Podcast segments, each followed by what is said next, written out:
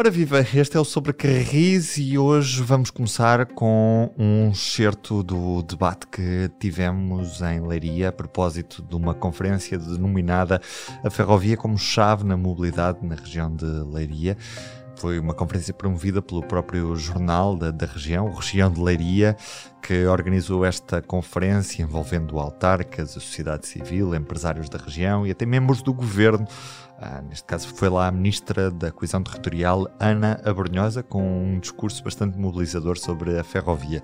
Mas o que vamos trazer agora nos próximos 16 minutos é um excerto da gravação do podcast ao vivo em que uma plateia de cerca de duas centenas de pessoas puderam assistir ao Sobrecarris em direto. Peço só desculpa pela qualidade de som, que não é a melhor. Nós tivemos alguns problemas técnicos. A equipa que estava a produzir o, o, evento teve alguns problemas técnicos e o som que nos chegou tinha bastante má qualidade. E isto era apenas uma gravação de backup que se resumia aos primeiros 16 minutos do episódio. Vamos então ouvir pedindo desde já desculpa pela má qualidade destes minutos.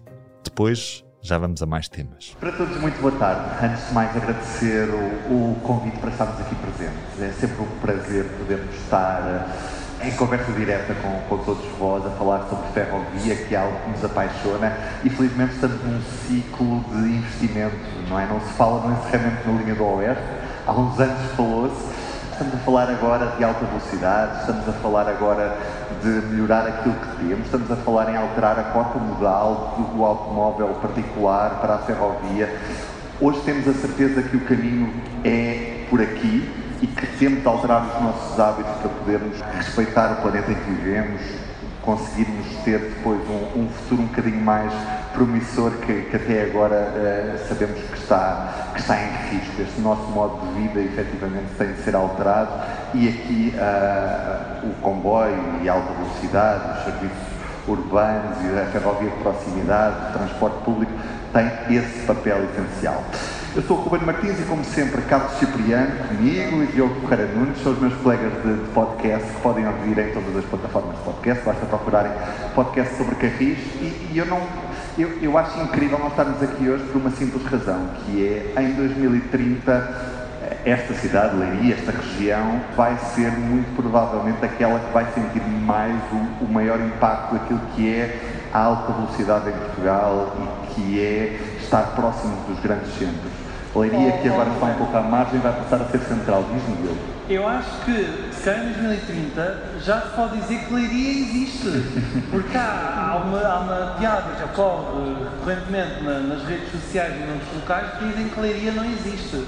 A partir de 2030, muito provavelmente vai ser o contrário. Leiria vai existir mesmo e com muita força. Não partilho desse otimismo, mas já, já vou fundamentar. Acho que podemos começar por aí, Carlos. Já que não partilhas desse otimismo, porquê é que não acreditas que em 2030 Leiria vai passar a existir no mar? Muito bem, eu, eu não partilho da, do entusiasmo que passou pela, pela assistência quando há pouco se falaram naquelas reduções de tempos de percurso uh, fantásticas, uh, uh, por seguinte, porque eu acho que isto é morrer na praia. Eu chamava a vossa atenção, a primeira fase da linha de alta velocidade é do Porto a Soure e a segunda fase será de Sor até ao carregado. Se repararem na pequena distância que há ali entre a cor azul e a cor verde, que separa Sor de Leiria, isto é morrer na praia. Isto é quase um naufrágio à vista do corpo. Isto significa o quê? Significa que vamos ter uma primeira fase em que os comboios de alta velocidade virão na nova linha de alta velocidade até Sor. A escolha de Sor é porque ali a bissetriz, ali bate, toca na linha do norte e, portanto, é possível que o comboio de alta velocidade saia da linha de alta velocidade, entre na linha do norte, que naquela zona de Soro, Pombal, até quase ao entroncamento, tem patamares de 200 km hora, e depois siga para Lisboa, encurtando já assim o tempo de percurso entre o Porto e Lisboa. Mas é entre o Porto e Lisboa. E Liria fica à margem. Por isso é que eu digo que é morrer na praia. Eu não compreendo porque é que, na primeira fase, não se contemplou já na primeira fase, Porto-Leiria. E porquê? Porque seria possível manter os comboios diretos Porto-Lisboa, Lisboa-Porto, pela linha de alta velocidade e Sor continuando a mudar para a linha convencional, mas pelo menos Leiria e a linha do Oeste, eu quando falo Leiria, falo também na linha do Oeste, Leiria e o Oeste já ficavam agarrados à linha de alta velocidade. Já ficavam a fazer parte do sistema da rede ferroviária nacional. Já ficavam com tempos de percurso muito interessantes para o centro e para o norte. E mais competitivos que o autocarro. E mais competitivos que o autocarro. Basta claramente. pensar por exemplo, que neste momento do Porto a Leiria são 3 horas e um quarto e é preciso mudar uma vez de comboio e que de autocarro são 2 horas. E se, por exemplo, se a linha, se a primeira fase fosse até a Leiria, eh, seria muitíssimo provável que o comboio fosse bem mais competitivo que o autocarro. E, e, e quão transformador isso poderia ser nas ligações entre estas duas cidades. Sobretudo, diria, dizia eu, em relação ao centro e ao norte. Ou seja, se Leiria fizesse parte da primeira fase da linha de alta velocidade, teríamos Leiria-Coimbra em 20 minutos, teríamos Leiria-Porto em 50 minutos, Leiria-Braga numa hora e meia. Se isto, como passa aqui a linha do Oeste, com a linha do Oeste, teríamos Caldas da Rainha Coimbra em 55 minutos em vez das duas horas atuais, teríamos Caldas Porto numa hora e meia. Bom, mas dir-me-ão, mas ok, não é grave, eh, fica para a segunda fase. E é aqui que é o meu ceticismo.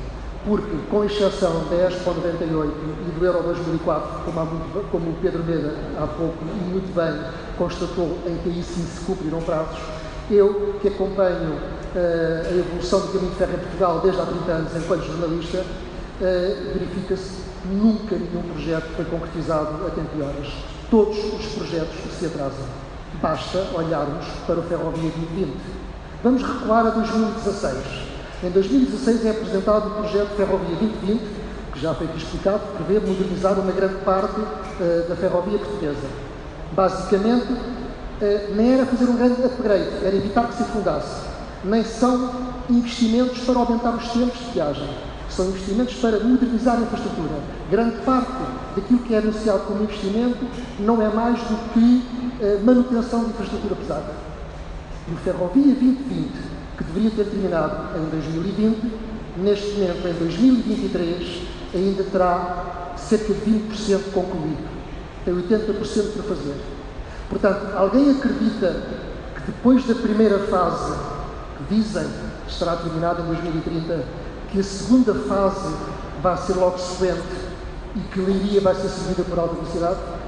Eu diria que mais uma vez Leiria e a linha do Oeste vão ficar a ver passar os comboios. Carlos, E fundamento isto também pelo seguinte, permitam-me só para concluir.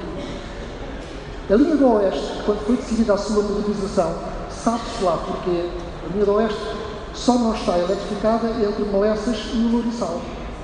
É uma ilha no território no centro. Alguém decidiu que só se iria modernizar metade da linha do Oeste. E o investimento que está em curso é só entre Molessas e Caldas da Rainha. Eu pensei na altura, está bem, mas assim que for inaugurado Molessas Caldas da Rainha, seguramente haverá logo o Caldas da Rainha Lourissal. Mas não, a IP neste momento nem sabe quando é que começam as obras, está tudo atrasado. Portanto, se para um investimentozinho destes, que é a modernização da linha do Oeste, é pouco mais que a eletrificação, isto está tudo atrasado, e a segunda fase também se atrasa, alguém acredita que a segunda fase da linha de alta velocidade não se vai atrasar também? E é, são estas as razões pelas quais eu manifesto aqui o meu ceticismo, porque eu penso que a linha do Oeste e Leiria vai ficar mais uma vez à margem da alta velocidade. temos de fazer muita força pelo Mundial 2030, Carlos. Aí sim já acreditarei. Diogo, ah, nós estamos numa região que de certa forma está divorciada do comboio. Se, se andarmos na linha do Oeste, e hoje eu e o Carlos viemos pela, pela linha do Oeste, tu acabaste por vir pela linha do Norte, que és Mas também já usei a linha do Oeste. Claro, claro. Mas ainda é possível reverter ah, este, este ciclo de abandono da, da própria população face a esta linha? Ou seja, até que ponto é que nós conseguimos convencer autarcas, conseguimos convencer ah, decisores políticos, conseguimos convencer empresários de que a, a linha do Oeste pode ser importante no futuro e é importante termos este eixo ferroviário nesta zona do país? Há pouco o Presidente da Câmara de Leiria dizia com a, com a alta velocidade será plausível uma pessoa viver em Leiria e trabalhar em Lisboa. Retive esta frase. Mas para que isso aconteça, não é? É preciso que a própria população de Leiria acredite que vai haver uma, linha de, vai haver uma nova linha de comboio que ela realmente vai ser construída. Só que para isso depende também do que os autarcas quiserem, porque nós sabemos bem o que é que os autarcas queriam no passado. mais um quilómetro de autoestrada, mais dois quilómetros de autoestrada, mais três quilómetros de autoestrada. E criam um quilómetrozinho de linha de comboio? Não criam nada, vamos lá ser honestos. Portanto, só quando as coisas realmente acontecerem é que as pessoas vão começar a acreditar. Só quando houver máquinas uh, na, no terreno, só quando começar a haver balastro, carril e travessa, é que as pessoas vão realmente acreditar que isto vai acontecer. Ah, e se calhar para inspirar muitos autarcas deste país, um interrailzinho não fazia absolutamente mal a ninguém. Ver o que se passa em Espanha, ver o que se passa em França, na Suíça, não é preciso ir assim tão longe. E se calhar inspirarem-se mais em comboios e não tanto em BRTs. Já agora aqui um parênteses, não é? nós vimos isso acontecer em Espanha a partir de 92, em que com a mudança do paradigma para a alta velocidade ferroviária, os autarcas, os presidentes de regiões autónomas passaram a pedir ferrovia em vez de pedirem autoestrada. Portanto, eu acho que será esse o turning point aqui para a região oeste, é isso? Pois, e basta pensar que há pouco falou-se que há um projeto de 24 milhões de euros para um BRT hidrogênio entre Leiria e Marinha Grande. Ora, eu há umas semanas li num jornal, que por acaso é este jornal que está a organizar esta conferência, que fala muito bem, há um comboio que faz Leiria a Marinha Grande em menos de 10 minutos. Qual é que é o grande problema? A frequência. Porquê? Porque a linha tem sido tão estagnada, tão estagnada, que passa o comboio aqui em cada duas horas, em cada três horas. Ora, basta haver uma linha como deve ser, se calhar a conversa do BRT podemos metê-la no fundo da gaveta. Se permites, eu, eh, em relação ainda ao BRT e também ainda falando dos autarcas. A verdade é que em grande parte dos autarcas do país, sobretudo aqueles que têm menos de 50 anos, já não se recordam de um tempo em que o caminho de ferro era um modo de transporte estrutural no país. E, portanto, a ideia que têm muitos autarcas, por exemplo, na linha do Oeste, por exemplo, na linha do Algarve, onde houve até algumas remitências de autarquias uh, aos projetos de eletrificação da linha do Algarve, é que a ideia que eles têm é que sempre viram ali umas automotoras velhas a arrastarem-se para trás e para a frente e nunca viram no caminho de ferro uma alternativa de futuro. Aquilo foi sempre uma coisa vista como velha, como passado. E então facilmente aderem a estas modernices que são BRT. Vendem-lhes uns metros de superfície, uns BRTs, e eles acham que isto é que é o futuro, porque facto não acreditam que a realidade que os passa à frente todos os dias, que são vias férreas envelhecidas com material circulante igualmente velho, que algum dia aquilo se possa uh, modernizar. Mas não é preciso inventar a roda.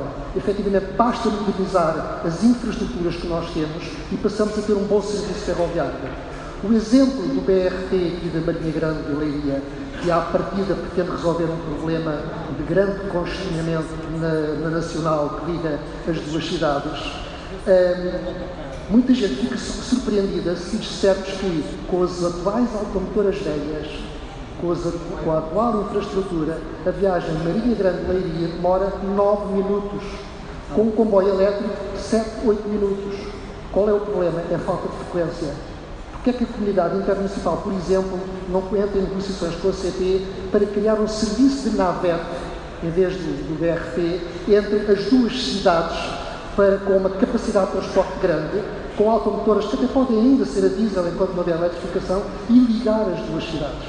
Eventualmente o metrobus pode depois fazer falta é da estação de Leiria para o centro da cidade. Já agora, e também para os defensores do, do, do metrobus, devo dizer o seguinte, o Metro Mondego comprou 40 autocarros articulados com sistemas de carregamento por 900 mil euros cada um. Portanto, quando se fala em BRT, estamos a falar em comprar autocarros de 900 mil euros. Na Alemanha, segundo os valores que obtive há pouco, é um bocadinho menos. Cada BRT custa 833 mil euros.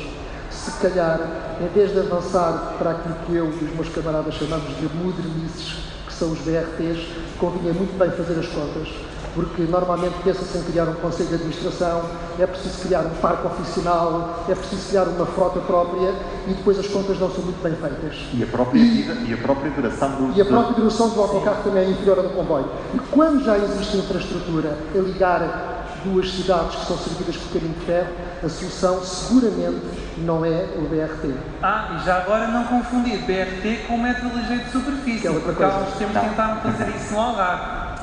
Não é bem assim. BRT metro anda sobre, sobre carris, BRT anda sobre rodas, sobre alcatrão. Eu acho que era um bom momento para começarmos a introduzir algumas questões do nosso público e agradecemos antes de mais por, por terem estado ao trabalho também de, de nos questionar e, e estamos sempre receptivos às vossas questões.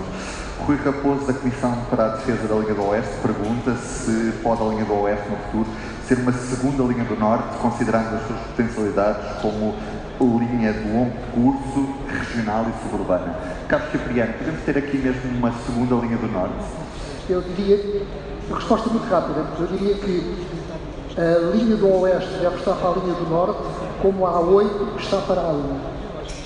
Ou seja, dois corredores importantes estruturais paralelos a ligar Lisboa ao centro do país. E já agora faço aqui mais uma pequena nota ainda em relação à linha do Oeste e à vantagem que seria a linha do Oeste estar, através de Leiria, ligada já numa primeira fase à linha de alta velocidade. Como sabem, está em discussão a construção de um novo hospital para o Oeste. As, as câmaras não se entendem, as autarquias claramente não estão de acordo, há uma polémica, há um debate, não vou entrar por aí, mas têm saído vários artigos, tem havido muita gente que tem chamado a atenção para uma coisa que, me, que nos parece muito óbvia.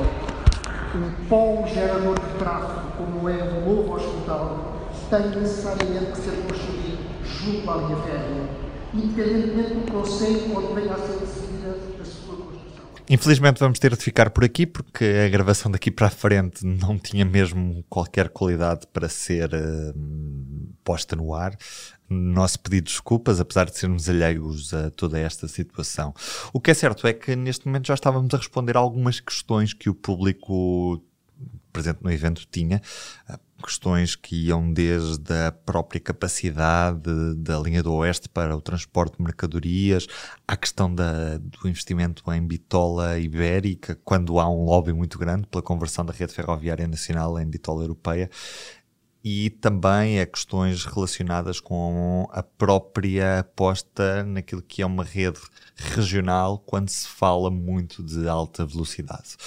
Carlos, vamos começar por esclarecer as dúvidas em relação ao transporte de mercadorias e gostava que me desse um feedback sobre qual é que pode vir a ser o papel do transporte de mercadorias numa linha do Oeste renovada, expectavelmente até 2030. Deixa-me só dar-te aqui uma pequena nota de divergência em relação a uma coisa que tu acabaste de dizer a propósito do, do que tu designaste por um grande lobby que pretende um, fazer a migração da bitola para a bitola europeia em Portugal. Eu acho que não é assim tão grande lobby, acho que é um pequeno lobby, são é muito ruidosos, mas pronto, era só deixar esse, esse registro. Não Fica assim, feita a correção. Eu compreendo perfeitamente as vantagens da bitola, da bitola ibérica e do projeto de alta velocidade ser feito em, em bitola ibérica. Uh, mercadorias, uma das perguntas que o público uh, em Leiria nos fez foi sobre porque é que uh, há tão pouco transporte de mercadorias e no caso concreto na linha do Oeste, que atravessa uma zona muito industrializada, como é o caso ali do Polo Marinha Grande Leiria. E eu respondi na altura com dois exemplos. Um deles, o da fábrica de cimento, lá está, o cimento é um produto que tem tudo para ser transportado por caminho de ferro, como é óbvio. A fábrica de Baceiralis tem um ramal ferroviário que chega à própria fábrica e que foi utilizado durante 100 anos e precisamente ao fim de 100 anos um, um, não foi desativado, mas que já não é utilizado. Porquê?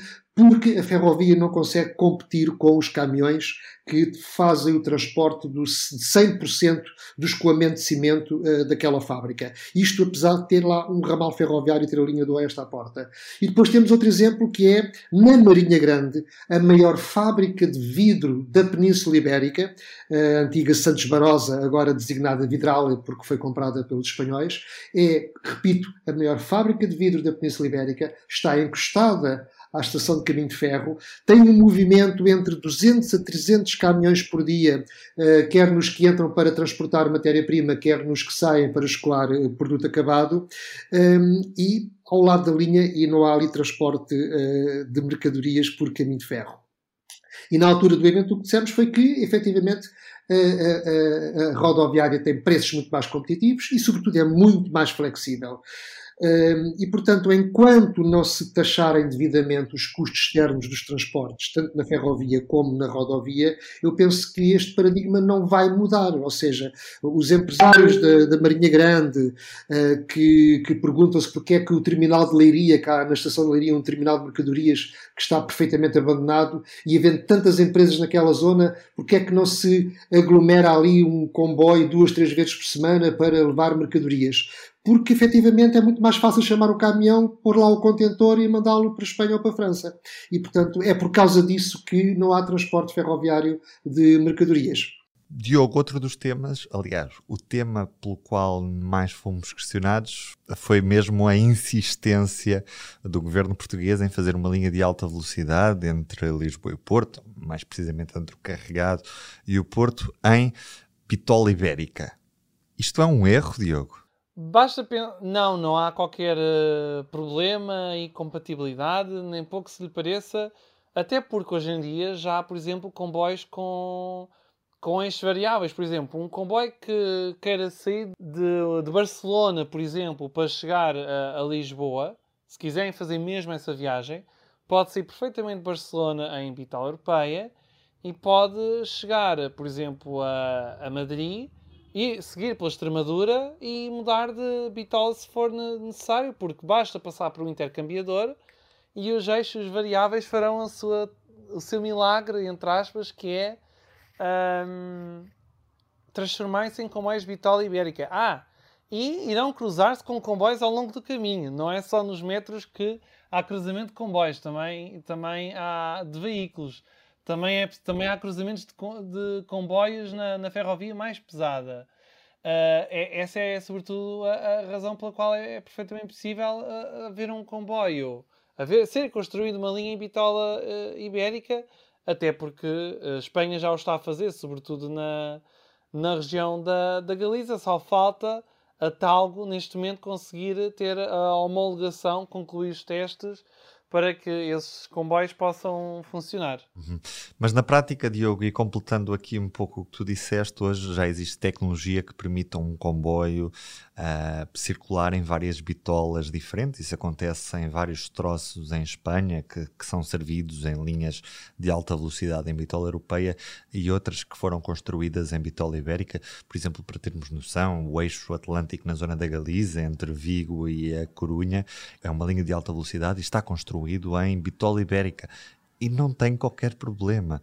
Da mesma forma como há comboios que vêm de Madrid, que saem em bitola europeia e que depois passam para bitola ibérica noutras regiões, passando, por, passando pelo, pelos intercambiadores de, de, de bitola. E, e, tudo isso mostra que a tecnologia hoje já permite ultrapassar esse problema com um custo muito mais baixo do que seria necessário investir se fôssemos mudar cada ramal deste país, cada linha, cada cada uh, quilómetro da nossa rede ferroviária. Portanto, não há mesmo problema. Ah, e já agora de só dizer uma coisa, que é, mesmo que nós tivéssemos essa ideia maluca de agora começarmos a mudar todas as linhas para a bitola europeia, os passageiros iriam sentir zero a mudança, porque as velocidades praticadas iriam ser exatamente as mesmas. Portanto, não vale a pena estarmos com um grande investimento quando os ganhos na prática são de zero. Carlos Cipriano. Deixa-me só acrescentar, Ruben, que um, ehm, também está a ser desenvolvida tecnologia bibitola para vagões de mercadorias e que, portanto, é quando isso que se começar a vandalizar e quando descerem os custos de, desse tipo de tecnologia, até as próprias mercadorias podem circular em vagões com eixos variáveis. Um, por outro lado, e para aqueles que dizem que é urgente a migração da bitola ibérica eh, para a europeia no nosso país, para estarmos alinhados com o resto da Europa, quer dizer, basta lembrar, lembrar aquela peça que eu escrevi há uns tempos sobre as Jornadas Mundiais da Juventude, em que não vai haver um único comboio de passageiros, para já não está previsto nenhum comboio de passageiros para transportar os muitos milhares de peregrinos que vêm uh, do resto da Europa e de Espanha para Portugal, que só entre Madrid e Lisboa estão previstos mil autocarros e não há um único comboio de passageiros e não há nenhum problema de bitola entre Portugal e Espanha. Portanto, os problemas de interoperabilidade não passam pela bitola, não são a preocupação, não é aí. O problema não é o hardware, é o software, é o não entendimento entre as duas empresas, uh, somando-se depois algumas questões técnicas relacionadas com, com sinalização, com certificações, etc. Mas o problema não é a bitola. Se o problema não é a bitola, temos de nos focar noutro tipo de problemas que a nossa rede ferroviária tem, e um desses problemas é o facto de termos redes regionais pouco competitivas.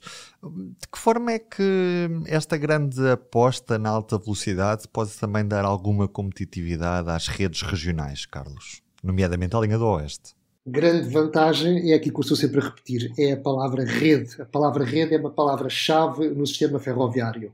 Sendo a linha de alta velocidade construída em bitola ibérica, vai permitir que comboios convencionais possam utilizar alguns troços da rede de alta velocidade para um, satisfazer outras origens e destinos que não unicamente Lisboa e Porto. Portanto, nós vamos ter efetivamente Lisboa-Porto a 300 km h sem paragem numa hora e 19, hum, um pouco mais se parar em Leiria, Coimbra e Aveiro, mas depois também vai ser possível termos comboios a sair da linha do Oeste e a apanhar a linha de alta velocidade em Leiria. Vamos ter comboios da Figueira da Foz para Lisboa que usam uma parte da linha do Oeste e a partir de Leiria vêm para Lisboa. Podemos ter comboios para a Beira Alta a partir de Coimbra que utilizam a linha de alta velocidade e para não falar em tudo o que está ao norte do Porto que, que, são destinos que podem usar também a linha de alta velocidade, e o próprio Alentejo e Algarve, que com comboios diretos do Porto para Sul fazem repercutir os ganhos de tempo nesse destino final mais a sul. Portanto, é este funcionamento em rede em que vamos ter no litoral uma grande autoestrada ferroviária que vai permitir encurtar o país, até o próprio país, de facto, com servindo muitas origens e destinos que vão aproveitar essa linha para fazerem viagens mais rápidas e encurtar os tempos de, de percurso. Se não fossem bitola ibérica, se fossem bitola europeia, seria muito mais difícil fazer isso. Ficávamos com uma linha segregada isolada do resto da rede. Com os custos crescidos de exploração que isso teria já agora. Exatamente. Fechado este capítulo em que estivemos a olhar para a Leiria, para a alta velocidade e também para a linha do Oeste, passamos agora para outras notícias da atualidade ferroviária e Diogo, finalmente o projeto mais atrasado do Ferrovia 2020, estamos a falar de eletrificação da linha do Douro entre Marco de Canaveses e a Régua, está em fase de concurso público nesta altura, Diogo. Temos luz ao fundo do túnel? Para já, é preciso, primeiro é preciso que apareçam concorrentes, não é? Que depois seja feita uma adjudicação da, da obra. Só, e depois que as obras comecem depois que as obras acabem. Porque até lá acho que neste momento estamos numa altura em que, com a inflação, com a subida dos custos dos materiais, não vale a pena estar já a festejar. Neste momento o concurso público vai 118 milhões de euros, que é o triplo da, da verba original, o projeto mudou, as circunstâncias também mudaram em relação a 2019, houve pandemia, guerra e inflação, mas o projeto da linha do Douro não é assim tão diferente do que se esperava antes, porque é simplesmente uma eletrificação da, da linha de pouco mais de 40 km entre Marca Canaveses e Régua. Uh, não serão suprimidas praticamente nenhumas passagens de nível a velocidade máxima dos comboios continuará a ser 80 km por hora. Haverá alteamento de plataformas e serão padronizados os comprimentos da, das plataformas, não é? Que, ou seja, talvez seja possível que não, não seja preciso cair para, para sair do comboio ou saltar para entrar no comboio por causa desse alteamento. E depois, o que vai verdadeiramente fazer com que as viagens uh, demorem menos tempo é porque serão usados comboios elétricos que têm maior poder de, de, aceleração. De resto, a linha será retomada para as normais condições de exploração, ou seja, os ganhos de tempo serão praticamente inexpressivos. De salientar também que estas obras, porque há seis túneis em causa, sobretudo o túnel do Juncal, que tem mais de um quilómetro e meio, vão levar ao fecho da linha do Douro durante 5 meses entre novembro de 2024 e março de 2025 e entre novembro de 2024 e março de 2026 entre Marcanaveses e Ermida, o que obrigará naturalmente ao uso de autocarros de substituição. As obras, se, correrem tudo, se correr tudo bem, se não houver nenhum atrasos, irão decorrer entre o segundo trimestre de 2024 e o segundo trimestre de 2026. Apesar de haver limitações na velocidade da linha entre agosto de 2024 e julho de 2027. Portanto, vamos ver se o calendário será mesmo cumprido. Queria acrescentar que também há novidades em relação ao Régua Pecinho, porque o governo tem todo um prazo, vai lançar também concursos de projeto, porque houve uma reunião no, há poucas semanas na, na Comunidade Intermunicipal do Douro. Foi lá o ministro João Galamba com o secretário de Estado das Infraestruturas, Frederico Francisco, em que, além desta informação do Marco Régua, que entretanto já saiu no Diário da República, também foram dados os primeiros passos para eletrificar a linha entre a Régua e o Pocinho. Neste caso, a fase de projeto será dividida em três partes. Estamos só a falar da fase projeto. Está a ser lançado um projeto para colocar as catenais na linha. Há um outro projeto para a substituição das pontes, porque pretendem substituir as pontes atuais por outras. E no próximo mês, em julho, haverá um concurso público para o projeto geral da obra. Ou seja, a IP pretende dividir esta fase em três. E só depois disto estar concluído é que poderá ser realmente lançado o concurso público. E, tendo em conta que estamos a falar de projetos que demoram mais de um ano, talvez lá para 2025 seja lançado o concurso público para depois fazerem as obras de eletrificação. E, tendo em conta que ainda falta concluir o, o projeto do Pocinho Barca d'Alva, que tem mais de dois anos, e talvez só lá para 2026, 2027, 2028 é que teremos comboios elétricos a circular a partir da régua, não antes disso. Fechado o capítulo da linha do Douro, vamos olhar para a alta velocidade, porque um estudo pedido pela IP, uma consultora internacional, mostra que a alta velocidade é viável a partir dos 25 euros o bilhete por passageiro, o que não quer dizer que os bilhetes vão começar nos 25 euros, até podem ir mais abaixo, não é? Porque na prática vai haver quase de certeza promoções para os primeiros passageiros que compraram os bilhetes e depois quem comprar mais em cima da hora os bilhetes serão muito mais caros do que os 25 euros, imagino eu. É assim que funciona a aviação e é assim que funcionará também este, este modelo de exploração da linha de alta velocidade. Mas estes 25 euros mostram que o preço até é mais baixo do que atualmente praticado pela CP no serviço Alfa Pendular. Carlos, isto é quase sucesso garantido para uma linha que te leva de Lisboa ao Porto em 1 hora e 19 minutos por 25 euros. Parece que quer o setor rodoviário, quer a aviação, não tem grandes motivos para sorrir, se assim for. Sim, mas nada de especial comparando com o que aconteceu em Espanha com o Madrid de Sevilha e com o Madrid de Barcelona, não é? E também em, França, quando começou com o Paris-Lyon, portanto é exatamente a alta velocidade por definição é isto mesmo, não é?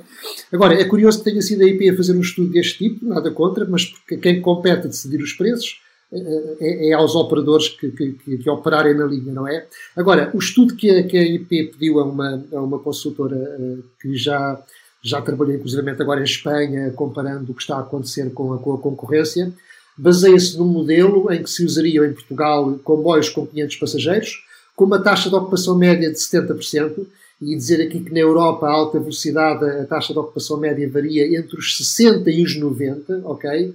E uma taxa de uso de 10 euros por quilómetro, e que surpreendeu muito os operadores, porque eh, atualmente pagam-se 2 euros por quilómetro na, na linha do Norte. Mas mesmo assim, o estudo diz que a 25 euros por cabeça eh, a alta velocidade já é rentável. Obviamente, depois o mercado ditará as suas regras e os operadores irão pôr os preços que quiserem, poderão segmentá-lo, poderão pôr eh, serviços diferentes, primeira, segunda, terceira classe, com tipologias de serviços diferentes. Poderão também ter promoções e serviço low cost até abaixo dos 25 euros. Portanto, ninguém está aqui a dizer que os bilhetes vão ser 25 euros. O que aqui se está a dizer é que o gestor de infraestrutura concluiu através de um estudo que com 25 euros uh, por cabeça a linha uh, é uh, rentável.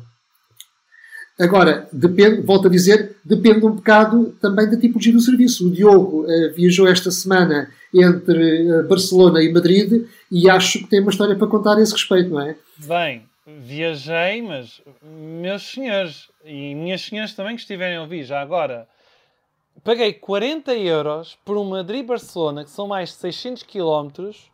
Ou seja, o mais próximo disto que temos em Portugal seria um Porto Faro de Alfa Pendular. Fui pela Irió, paguei 40 euros e o que é que eu tive direito? Tive direito a um lugar XL tipo poltrona, em primeira classe. Tive possibilidade de estar a trabalhar num hotel mesmo ao pé da estação Barcelona Santos durante 6 horas com acesso à internet, com direito a um café, um chá ou uma água. Tive direito a comida servida a bordo e não era propriamente uma sanduíche, era uma espécie de bolo com uh, atum fumado, com direito a um, tive direito a um gaspacho, tive direito a um copo de vinho branco servido no lugar. e foste tu que escolheste esse menu, não é? Não foi uma coisa à sorte. É verdade, mas eu não tive que pagar mais por isto. Estava incluído nos 40 euros. E eu só comprei com uma semana de antecedência e cheguei antes de uh, sair de Madrid às 9h20 da noite. Cheguei, cheguei, desculpem, saí de Barcelona às 9h20 da noite. Cheguei a Madrid, eram, uh, faltavam 10 minutos para a meia-noite, ou seja, 2 horas e meia para fazer mais de 600 km de comboio em primeira classe. Sabem quanto é que eu teria gastado num Alfa Pendular uh, entre Porto e Faro na primeira classe? 74 euros e 20 cêntimos. E não tinhas direito ao jantar. Exatamente. E seria uma viagem de 5 horas e 51 minutos, diz-me o site da CP. Portanto, acho que vale a pena pensar nisto. Carlos, tiveste mais tuas incursões à África são bastante frequentes. Estiveste em África também recentemente, em Luanda e no Príncipe. Começar por Angola, o que é que Luanda tem para nos apresentar em termos ferroviários, Carlos? Para já não passa de um projeto e num país onde as coisas também se costumam atrasar muito. Eh, mas é um projeto para construir um metro de superfície com 112 quilómetros na cidade de Luanda. Um metro de superfície com, digamos que, uma grande linha circular, eh, atravessada por uma, por uma linha intermédia, de ponta a ponta, eh, e que prevê servir mais de 65% da população da Grande Luanda. Portanto, a cidade está neste momento, contando os arredores, com 8 milhões de habitantes e dizer que, de facto, os transportes públicos são muito incipientes, são muito assentes no transporte, nos chamados candongueiros, que são os táxis, os táxis coletivos, não é? Um bocado desorganizados, há alguns autocarros, mas também são muito pouco regulares. A cidade está extremamente poluída com o smog permanente por causa do, do, dos veículos que nela circulam, porque temos ali claramente dois tipos de veículos. Veículos de alta cilindrada topo de gama, que são também bastante poluidores, e depois veículos eh, das pessoas mais pobres que têm, que são muito velhos e que poluem, que emitem muitos gases, e de facto há, um, há permanentemente um cheiro a, a gasóleo, combustível eh, na cidade. E portanto, se este método de superfície avançar, e a abordagem da peça que eu escrevi no público foi exatamente essa, foi uma questão que, que em África não é, não é uma prioridade, porque o problema de facto lá é resolver o problema da mobilidade, mas é uma abordagem inédita, muito europeia, de facto, porque a nossa que é ver eh, quanto, qual era o impacto que isto teria em termos de eh, poupança na emissão de gases com efeito estufa.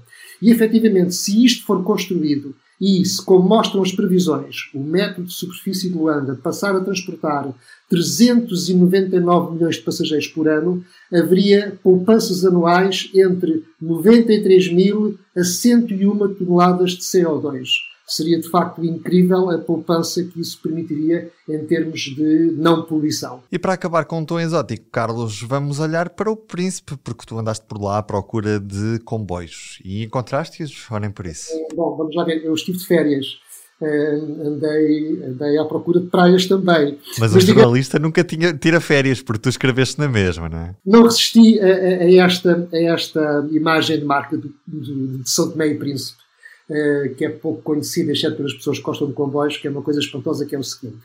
No, no início do século XX, nos anos 20, a ilha de São Tomé, que são 50 km por 30, portanto pequeníssima, não é? Tinha 600 km de linhas de caminho de ferro que era uma densidade eu penso que era das maiores do mundo, não é? E é uma quarta parte da atual rede ferroviária portuguesa atualmente. Eh, e porquê? Porque o caminho de ferro eram linhas de, de, de via estreita, uh, servia para o transporte do cacau entre as roças e uh, os pontos mais próximos do mar, que eram os embarcadores, onde escoavam o café. Na, o, o São Tomé e Príncipe, que é neste momento o segundo país mais pequeno de África, eh, no início do século XX, chegou a ser o território com mais produção e exportação de cacau eh, eh, no mundo. E é muito curioso que, embora cada roça tivesse a sua rede para transportar o cacau e para transportar até os trabalhadores, etc. Algumas roças comunicavam entre si e às tantas tínhamos uma rede ferroviária informal onde era possível viajar de um lado para o outro e as próprias pessoas aproveitavam o caminho de ferro enquanto transporte de passageiros. Eu passei mais tempo no Príncipe.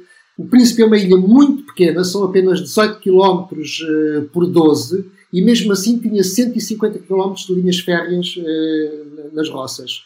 O que é que eu andei à procura de, desta arqueologia? Encontrei ainda eh, na roça Sundi eh, uma locomotiva a vapor, encontrei restos de carris de, de, com agulhas, com aparelhos de via, máquinas geradoras, oficinas e também numa outra roça também encontrei ainda restos de, de carris no, no capim eh, que eram utilizados por comboios movidos com locomotivas a vapor. Praticamente a tecnologia era toda alemã e que, na altura, faziam da ilha, da ilha do Príncipe quase como que uma ilha, digamos, industrializada, porque em cada caminho de ferro tinham também as próprias oficinas, tudo isso, não é? E tudo baseado no cacau. Curioso que a própria cidade de Santo António, que é a capital do Príncipe, e que, enfim, é, é, em, termos, em Portugal seria uma aldeia ou seria uma pequena vila, um, tinha um caminho de ferro que atravessava a cidade, portanto, pelo meio das ruas, e às tantas há um conflito entre a Câmara Municipal que quer tirar de lá esse caminho de ferro e os donos das roças que querem mantê-lo.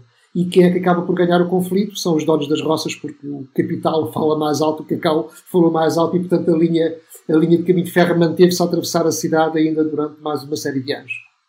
Já agora, referi também que o Príncipe é uma ilha paradisíaca, tem praias fabulosas e realmente, para quem gosta de comboios, misturar este gosto pelo caminho de ferro e pela arqueologia industrial e para quem gosta de praias, de facto, é, são umas férias perfeitas. Fica feita a sugestão turística. Ah, Visitem o. Diz-me, Diogo. Posso só dizer uma coisa? Podes. Para quem gosta, para quem está a pensar em viajar de comboio este verão, no caso pela Europa, uh, há um artigo do Ruben muito bem escrito sobre Interrail. Se puderem, procurem no, no, no site, não é? E vão encontrar lá algumas sugestões e alguns extras para quem estiver interessado em apanhar o comboio este verão. E não tem que ser só o comboio noturno, não é? Também há muitos comboios diários e até regionais que servem perfeitamente para a ocasião em que estão incluídos no Interrail. Vale a pena explorar. Tu estragas-me com mimos, Diogo. Bem, no próximo episódio estamos em uh, Santa Perpétua de Mogoda, nos arredores de Barcelona, onde estivemos na fábrica da Alstom a ver comboios. Eu sou o Ruben Martins, Carlos Cipriano e Diogo Ferreira Nunes, uh, no Sobre Carris. Até ao próximo episódio. Um abraço. Tchau. O público fica no ouvido.